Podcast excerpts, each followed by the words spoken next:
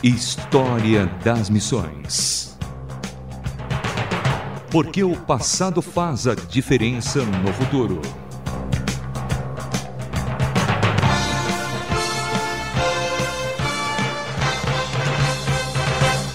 Olá, aqui é Samuel Matos trazendo mais um História das Missões. No último capítulo, ouvimos sobre o que aconteceu na Guatemala após a saída de Crowe e também em outros países da América Central.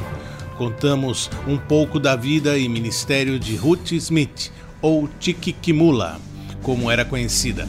Ela dedicou-se a levar o evangelho à Guatemala. Ainda no último programa, ouvimos sobre Henrique Strachan, que escolheu a cidade de São José da Costa Rica como local de trabalho. Hoje vamos conferir a trajetória de Alberto Dias, que trabalhou na ilha de Cuba. História das Missões. Cubano Alberto J. Dias nasceu no ano de 1852 em Guanabacoa, vila situada em Havana, capital do país. Quando completou o colégio, ingressou no curso de medicina na Universidade de Havana, onde tomou contato com movimentos rebeldes contra os espanhóis, que na época ainda dominavam a ilha de Cuba. Durante uma rebelião contra os espanhóis, Dias fugiu para os Estados Unidos, estabelecendo-se em Nova York, local onde começou a trabalhar. Certa vez ficou doente e foi cuidado por uma enfermeira que lhe deu um Novo Testamento em inglês. Dias ficou muito interessado na mensagem daquele livro e acabou adquirindo uma na sua linguagem materna, o espanhol. Sem nunca ter ouvido um sermão e muito menos ter contato com alguma igreja, o jovem revolucionário tornou-se cristão lendo os evangelhos. História das Missões. A rebelião em Cuba foi sufocada pelos espanhóis e todos os rebeldes refugiados nos Estados Unidos receberam anistia. Alberto Dias então regressou a Cuba com dois objetivos: terminar o curso de medicina e falar da nova mensagem que tinha tomado conhecimento nos Estados Unidos.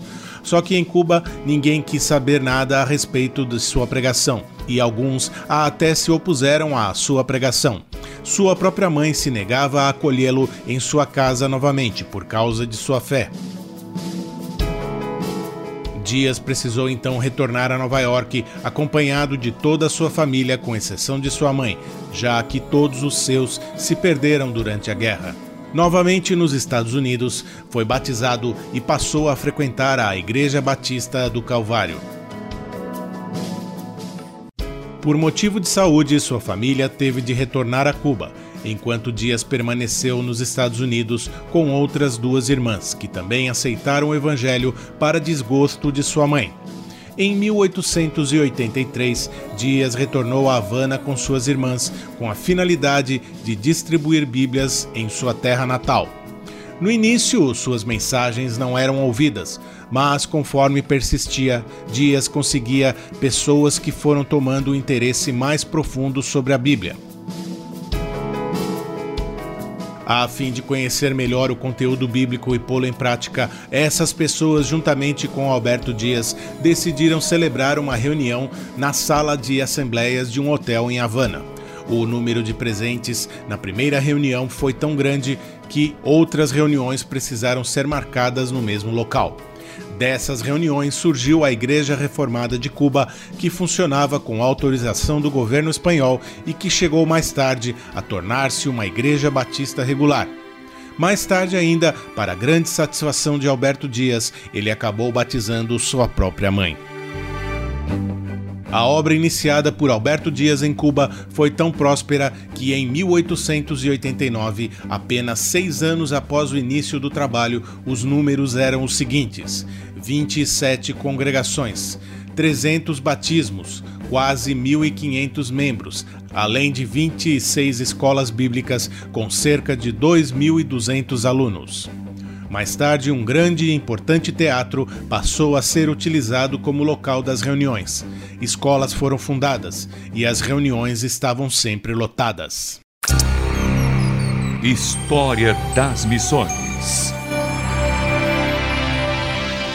Dias terminou seu curso de medicina e passou a exercer ao mesmo tempo a profissão de médico e de pregador do Evangelho. No próximo capítulo, saberemos qual o final desta bela história. Acompanhe. O História das Missões desta semana fica por aqui. O programa de hoje teve a apresentação de Samuel Matos com redação de André Castilho, em mais uma produção da Transmundial. E-mails rtm@transmundial.org.br. Um abraço e até o próximo. História das Missões. Mais uma produção transmundial.